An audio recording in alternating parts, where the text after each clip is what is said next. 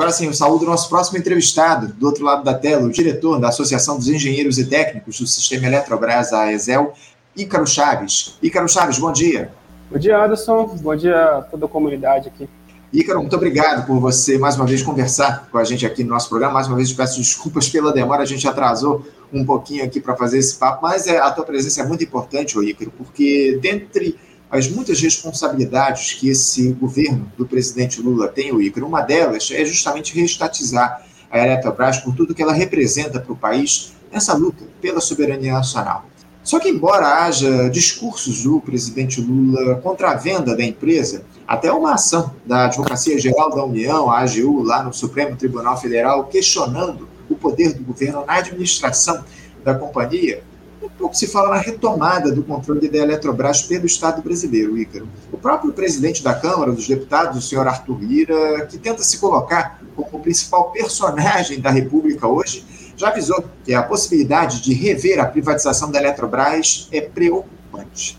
Você concorda, Ícaro, com essa opinião do presidente da Câmara? É, a quem preocupa reverter a venda de uma das maiores empresas, das mais importantes para o país, fundamental no setor elétrico, algo que é estratégico para o mundo nesse momento histórico. Como é que você vê hoje toda essa questão ligada à necessidade de retomada da Eletrobras, Ícaro?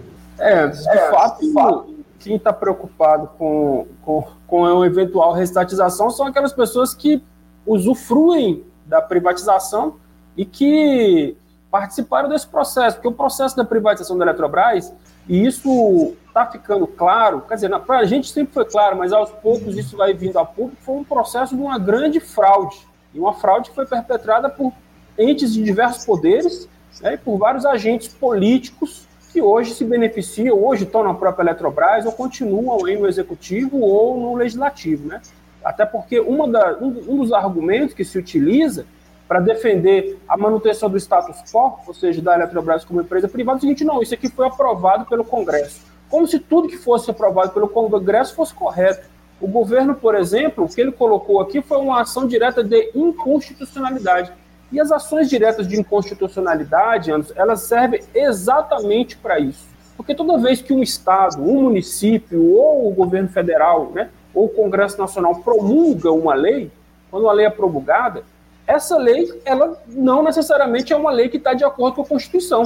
E se alguém questiona se essa lei está em conflito com a nossa Carta Magna, que é a Constituição, um instrumento de se fazer isso é uma ação direta de constitucionalidade. Então, o fato de ter sido aprovado pelo Congresso Nacional, inclusive é, patrocinada pelo senhor Arthur Lira, foi um dos temas onde ele mais se envolveu pessoalmente, foi justamente na privatização da Eletrobras. Ora, se há um questionamento se essa lei está em desacordo com a Constituição, onde é que você faz esse questionamento? É no Supremo Tribunal Federal. Então, o que o governo fez foi nada mais, nada menos do que é, cumprir a sua obrigação.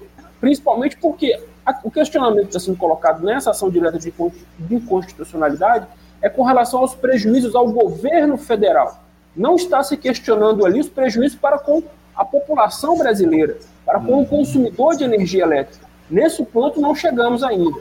A gente saúda a, a iniciativa do governo federal de questionar isso, mas para nós é evidente que o problema é muito maior do que simplesmente uma questão de defesa do patrimônio público. Claro, que o patrimônio público foi lesado, a gente sabe, a gente, inclusive denunciamos isso. Agora, o consumidor os brasileiros, os cidadãos foram lesados.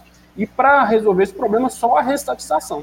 É, é absolutamente insuficiente essa iniciativa, ainda que seja importante, evidente, mas é insuficiente para o problema está colocado aqui no nosso país, como você trouxe muito bem, né, Ícaro? Agora, uh, se teve. Uh, aliás, na próxima semana, Ícaro, uh, no dia 14, se eu não estou enganado, nós completaremos um ano desde a conclusão da privatização da Eletrobras aqui no nosso país, enfim.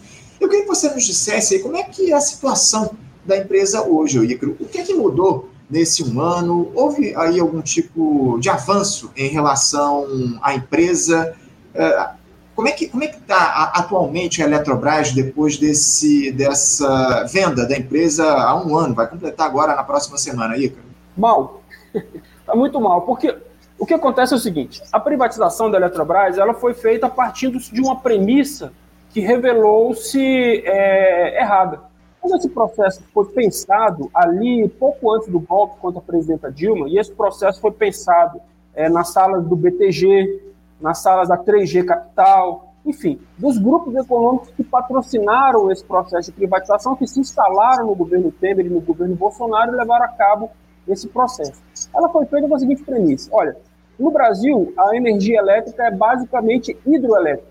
A gente estava saindo naquele período de um processo de alta muito grande do preço da energia elétrica. Por quê? Porque houve ali, naquele período, uma seca muito grande entre 2014 e 2016, é por causa do fenômeno El e o preço da energia disparou. Você lembra que houve uma redução do preço da energia com a MP579 no governo Dilma, depois veio essa seca terrível, o preço da energia disparou, e esse pessoal achou o seguinte: olha, se eu tiver essa empresa na mão, que detém assim, a espinha dorsal do setor elétrico brasileiro, que detém as principais hidrelétricas do país, e eu puder comercializar isso no mercado livre, eu vou colocar o preço da energia aonde eu uhum. quiser. O que está acontecendo hoje no Brasil? É, alguns fenômenos. Primeiro, nós tivemos um período de, de, de chuvas excepcionalmente bom. Como acontece? Às vezes chove muito, às vezes chove pouco. Nós estamos tendo um processo de crescimento econômico raquítico nos últimos anos. E a gente está tendo agora um fenômeno interessante que é o crescimento muito grande das fontes é, intermitentes de energia, principalmente energia eólica e solar. Está ficando cada dia mais barato. Hoje a energia solar é uma coisa extremamente barata, as pessoas estão colocando em casa. Né? E o crescimento muito grande dessas fontes, que são fontes mais baratas. Então isso tem levado a uma redução do preço da energia no Brasil.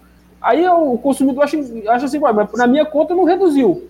É, é, essa é uma distorção do setor, do setor elétrico brasileiro. Quando a energia, quando o preço da energia sobe, a conta de luz sobe, mas quando ela cai, a conta de luz não cai. Uhum. Mas o que está acontecendo hoje é que a Eletrobras está com muita energia descontratada, só que essa energia está sendo vendida a um preço muito baixo, Anderson. Então a, a energia hoje no mercado livre, no dia, hoje está 69 reais. Para você ter uma ideia, ela chegou no final de 2021 a 350 reais o megawatt-hora.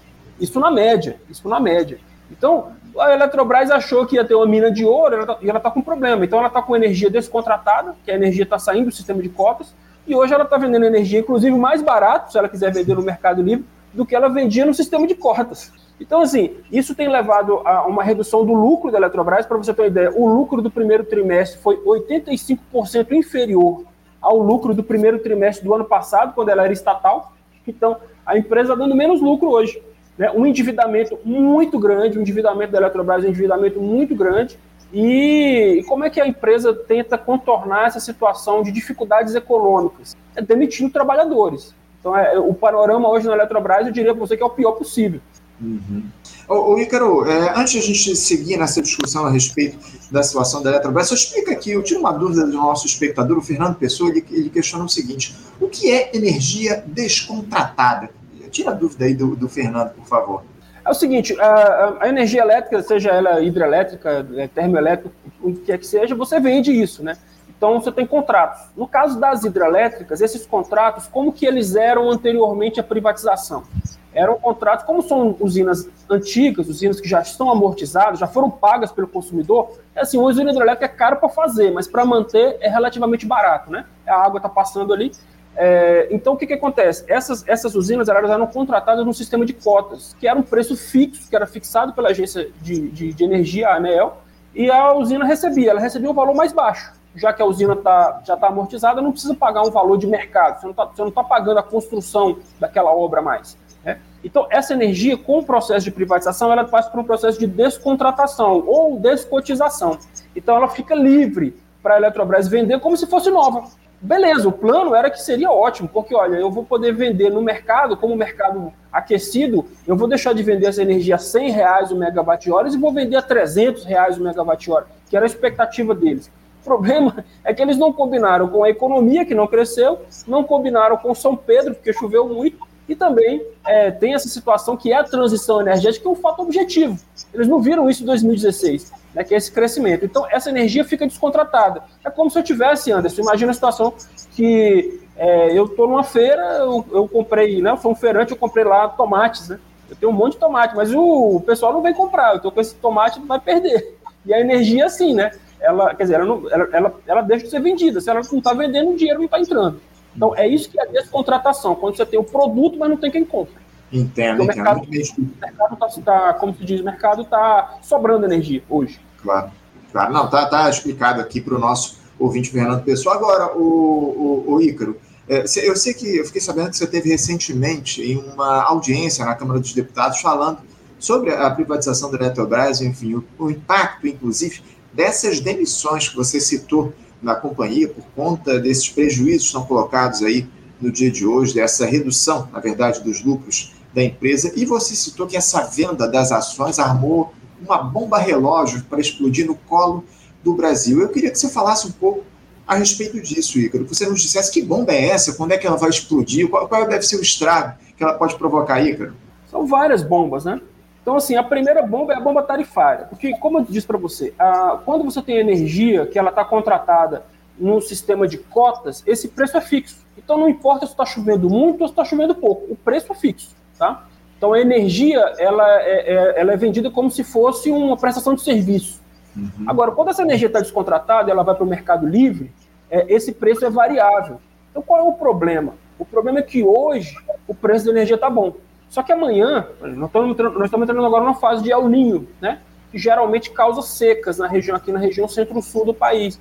Então, se a gente tiver uma repetição do cenário de seca, que é muito comum no Brasil, né? É, aqui, como foi no, no, de 2014 e 2016, nós vamos ter o quê? Nós vamos ter, com falta de água no reservatório, eu vou ter o preço da energia subindo. E aí, como a Eletrobras vai ter essa energia descontratada, ela vai colocar o preço que ela quiser. Uhum. Então, esse é o risco. Essa bomba tarifária que está armada hoje é, é, é, exatamente assim. O preço da energia no Brasil estará nas mãos de uma empresa, chamada Eletrobras, uma empresa privada, que hoje é, é comandada por fundos de investimentos e bancos, principalmente estrangeiros. Essa é a primeira bomba. A segunda bomba que está armada é com relação à própria segurança energética do país, Anderson. Porque é, as pessoas, às vezes, elas não entendem como que funciona é, o setor elétrico, né? É, Olha só, a Eletrobras hoje ela é responsável por quase um terço da energia produzida no país, por 70% da capacidade de transmissão, capacidade em termos de EPA, é quem, é da, quem é da área vai entender. Dois terços das, das subestações estratégicas do país são da Eletrobras e 43% das linhas de transmissão são da Eletrobras. Então a Eletrobras, ela, ela, se a Eletrobras hoje parasse, não tinha energia em lugar nenhum, é só isso. Então, assim, é, qual é o problema? O problema é que todo esse parque ele é operado por 10 mil trabalhadores. Então imagina, de cada três lâmpadas que tem na sua casa, uma delas é, é de energia da Eletrobras, produzida pela Eletrobras. Uhum. Então, o que está acontecendo hoje, por conta dessa crise, e por conta, inclusive, de uma, uma tradição que existe nas privatizações, que é o seguinte, privatizou, você demite todo mundo, né, e aí contrata outras pessoas com salário mais baixo com muito menos experiência. Então, com esse, com esse, premido por esses resultados ruins, é, a direção da Eletrobras, como ela precisa prestar conta para os acionistas, e colocaram o dinheiro na privatização, e estão querendo retorno e não estão vendo, estão vendo as ações vai caindo, fizeram para cair da privatização para cá. Esse pessoal, esse pessoal pressiona, como é que eu vou conseguir recuperar o meu investimento? Eu quero lucro. E aí qual que é a resposta fantástica que a direção da Eletrobras dá? Que o lucro vai vir da redução de custo com o pessoal. Por isso o processo de demissão brutal. Então, nós tivemos da privatização para cá mais 2.500 demissões. A empresa tinha pouco mais de 12 mil funcionários, demitiu 2.500. Então agora nós estamos com menos de 10 mil funcionários e agora ela pretende de demitir mais 1.500 esse ano ainda. Qual é o problema? O problema é que um setor elétrico, ele, ele, ele, ele aparentemente ele precisa de muito pouca gente para trabalhar. Isso é, um, é, ele causa essa ilusão. Por quê? Porque é quase tudo automatizado. Uhum. Imagina uma hidrelétrica. A hidrelétrica está lá, a água passa pela turbina, a turbina gira, é, gira é, o gerador, o gerador produz energia, essa energia entra no transformador até chegar na sua casa. Só que o trabalho né, do trabalhador no setor elétrico, ele está principalmente na manutenção. O que, que acontece? Quando você reduz o pessoal, quando você demite pessoas experientes, que conhecem aquele determinado equipamento, e cada equipamento é único, você demora muito tempo para aprender como funciona o equipamento daquele. E o que, que vai acontecer? Se você não faz a manutenção adequada, com o tempo você vai diminuindo a confiabilidade nesse equipamento. Então, no primeiro momento, você pensa: olha, que bacana, apresentei um resultado excelente, reduzi o custo em tantos por cento, tudo isso vai virar lucro para o acionista. Só que isso vai cobrar um preço, né? E já está cobrando, Anderson. Nós estamos pagando um preço muito alto em termos desligamento. Nós estamos tendo desligamentos nos últimos dias muito, muito sérios. Tivemos no sul do país, tivemos no Nordeste. Esses desligamentos causam prejuízo para o consumidor. E nós estamos tendo um preço em vidas humanas, Anderson. Nós tivemos um aumento expressivo no, no número de acidentes na Eletrobras, nas empresas do governo Eletrobras, inclusive de mortes. Nossa. Nós tivemos algumas fatalidades esse ano, acidentes de trabalho, causados justamente por isso, né? por excesso de trabalho, por estresse? E também pela contratação de terceirizados que não tem a experiência necessária para mexer naqueles equipamentos. Então, o que está se fazendo hoje no país é abrindo-se mão da confiabilidade em troco do lucro para alguns investidores, não para o consumidor. É, essa é a grande questão, né? O lucro é sempre para quem comanda, para os investidores aí, para aquela, aquela turma que comanda a empresa. Infelizmente, o país, a, a, população brasileira é deixada de lado em toda essa história. Agora, o Icaro, essa, a gente falou aí um pouco sobre essa ação judicial em torno da necessidade da AGU recuperar aí a, o controle da Eletrobras, porque o governo tem um pouco mais de 40% das ações da empresa, mas tem aí 10% do poder de voto, como você já citou aqui para gente. Agora, como é que anda essa tramitação da ação lá no Supremo Tribunal Federal? Eu te pergunto isso também, Icaro, porque esse processo ele pode acabar inviabilizando a venda do controle de outras estatais do país, como a Companhia Paranaense de Energia, a COPEL, e a Companhia de Saneamento Básico do Estado de São Paulo, a Sabesp. É, porque os dois estados, os dois governos utilizaram e seguiram o mesmo modelo adotado na venda de ações da Eletrobras. Como é que anda essa, essa ação lá no Supremo, Ícaro? É, a ação, a ação ela está sob é, a relatoria do ministro Nunes Marques, e, porque ele é, é o juiz prevento né, para esse, esse caso. E, e, ele, e ele colocou um rito, um rito é, acelerado, um rito abreviado, né, devido a, segundo ele mesmo, devido à importância do tema para o país. Então, ele deu um prazo para que a União, inclusive solicitou informações para o próprio é, Poder Legislativo também, se manifestasse. Esse prazo é, terminou, se eu não me engano, na quinta-feira, no dia 31, né? Então, o, o, o, Executivo e o Legislativo devem ter mandado as suas considerações e agora abre-se um prazo de cinco dias para que a PGR se manifeste. Depois disso, é, o ministro pode dar o voto dele a hora que ele quiser. Isso pode ser feito esse mês, pode ser feito no mês que vem, pode ser feito daqui a 10 anos. Uhum. Então, esse prazo não, não existe prazo para a decisão do STF. Tá? O prazo que existe é para que os, os, os, os órgãos é, que foram solicitados mandem as informações. Então, assim que está hoje. Tá? Esperamos que seja o mais rápido possível, porque pode ser a, a, o processo de desestruturação da Eletrobras ele tem sido acelerado e pode chegar num ponto de não retorno. Né? Pode chegar num ponto de não retorno. Essa é a nossa grande preocupação. Agora, quando você fala da, da repercussão para outros, outros casos, o que acontece é o seguinte, Anderson. Essa privatização da Eletrobras ela inovou. É, nunca houve uma privatização assim no país. E essa questão da limitação do poder de voto, isso foi uma malandragem muito grande que o pessoal fez. Por quê? Porque o processo de. A Eletrobras não foi vendida. Isso tem que ficar claro: a Eletrobras não foi vendida. Ela foi privatizada, mas não foi vendida. Não houve um leilão. Como é que você faz privatização no país, geralmente? Eu não estou dizendo que isso é bom, estou dizendo como é que se faz. Você faz um leilão. Olha, eu vou vender aqui uma empresa de, de distribuição de energia elétrica. Né? Por exemplo, a, a, última que teve aqui em Brasília, a, a SEB. Então vai ter um leilão. Então você chega lá, olha, o preço mínimo é tanto, quem dá mais? Quem dá mais, leva. Aí o, o, o, poder, o poder público é, arrecada o máximo possível, porque tem um leilão, processo concorrencial. No caso da Eletrobras, não houve isso, não houve concorrência. Houve, inclusive, isso, isso, isso por si só é inconstitucional, porque você deu um privilégio para aqueles que já eram acionistas, porque todo acionista tem preferência na hora da oferta de ações. Isso é está na lei das, das SAs. Então, qualquer um que já fosse acionista da Eletrobras anteriormente teve o privilégio de comprar essas ações quem não era acionista teve que disputar com os outros. Então, assim, só que quando eles fizeram esse processo, eles fizeram um aumento de capital. Então, a União tinha 70% do, do, do, das ações ordinárias e os privados tinham 30%. Houve um, um aumento de capital, ou seja, aportou-se dinheiro na Eletrobras, como contrapartida à descotização, que é aquela história das usinas, né? Eu dei mais 30 anos de concessão para vender energia no Mercado Livre, e isso aparentemente era um negócio fantástico. Então, houve um aumento de capital. Então, o, a União, que tinha 70%, passou a ter 43%. E os privados passaram a ter os outros 50, 57%. Então, foi assim que foi feito o processo. Só que o pessoal percebeu o seguinte: olha, essa participação da União de 43%, ela ainda, a União ainda vai influenciar muito. E eu não quero o um governo uh, aqui atrapalhando meu serviço, eu quero ganhar meu dinheiro aqui. Se precisar depenar a empresa tal, eu faço, não quero ninguém mexendo o saco. Então, eles, como é que eu faço para reduzir esse poder da União? Então, colocar uma cláusula na lei, que é inconstitucional, evidentemente, dizendo o seguinte: independente do valor que qualquer acionista tenha, ele só vota com 10%. Ora, só a União tinha mais de 10% naquele momento da privatização, e até hoje. Ninguém tem nem perto de 10%. Depois da União, o segundo que tem mais ações tem 5%. Então, você pega, a União continua sendo sócio principal, mas não manda. E o que é pior, e o que é pior, se der um problema lá no futuro, vai dar um problema aqui. Eu preciso que os acionistas respondam para salvar a Eletrobras. Quem é que vai colocar mais dinheiro? É que tem maior participação. Então a União vai ter que colocar 43% do dinheiro para salvar a Eletrobras no futuro.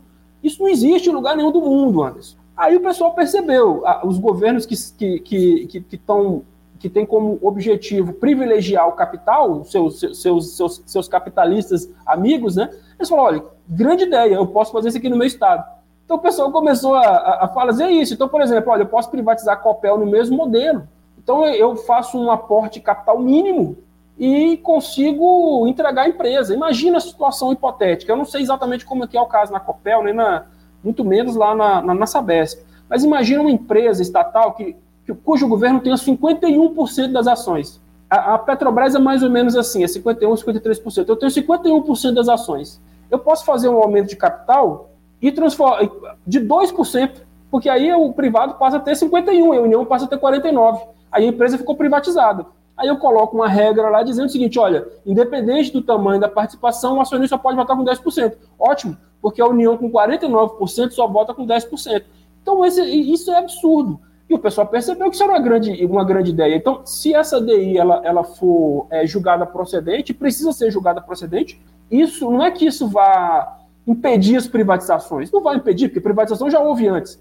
O que ela vai impedir é esse roubo. Então, assim, pelo menos uma privatização minimamente, é, é, o mínimo de moralidade vai ter que ter, vai ter que ter um leilão, então quem arrecada, quem oferece mais leva. Não essa picaretagem que foi feita no caso da Eletrobras. Essa é a palavra, picaretagem, Ícaro. Muito bem colocado aqui para você. Agora, diante de tudo isso que a gente citou, de tudo que você trouxe aqui para a gente, Ícaro, haverá hoje aqui um ato no Rio de Janeiro pela reestatização da Eletrobras. Daqui a pouquinho, inclusive, a partir das 11 da manhã, em frente à sede da empresa, lá na Rua da Quitanda, número 196, no centro do Rio. Aliás, essa manifestação se dará também contra as demissões no CEPEL em defesa das fundações do sistema Eletrobras, não é isso, Ícaro? Eu queria que você falasse um pouquinho a respeito desse ato, por favor. Você está aqui no Rio para participar desse protesto? Qual é a expectativa de vocês aí para essa mobilização?